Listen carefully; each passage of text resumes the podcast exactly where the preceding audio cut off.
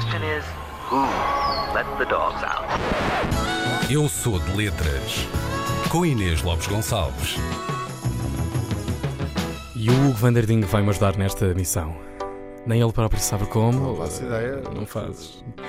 Aliás, Traz claramente, dessa cabeça. claramente dá para perceber Biel. que Nunca assumir. sabe bem o que é que tem dentro da cabeça. É verdade, é verdade. Dá para perceber que assumir esta rubrica sem a sua patrona está a ser e vai ser ainda mais um erro histórico. Apetece-nos simplesmente gritar ao mundo que nos sentimos. Abandonada por você. É assim mesmo, Inês Lopes Gonçalves, sentimos mesmo, mesmo, mesmo. Abandonada por você. Repetimos tanto isto dentro da nossa cabeça neste momento. Já lá vai uma hora e 19 minutos que até perdemos as forças, Inês Lopes Gonçalves. Abandonada por você. É assim que nos estamos a sentir. Hum. Ora bem, avançando. Temos de viajar para Londres para perceber quão sofro estamos nesta manhã de sexta-feira por boa culpa disto aqui.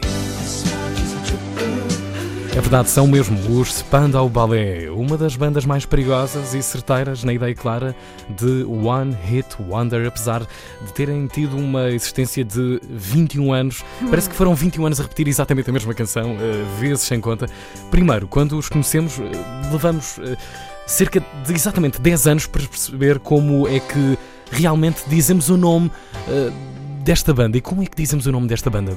Recorremos a isto aqui. Spandau Ballet. Eu digo Spandau, É, mas eu sou muito germânico, não é? Que raio de nome é este? Ok, ficamos a perceber. Fica explicado também o nome eh, e já agora.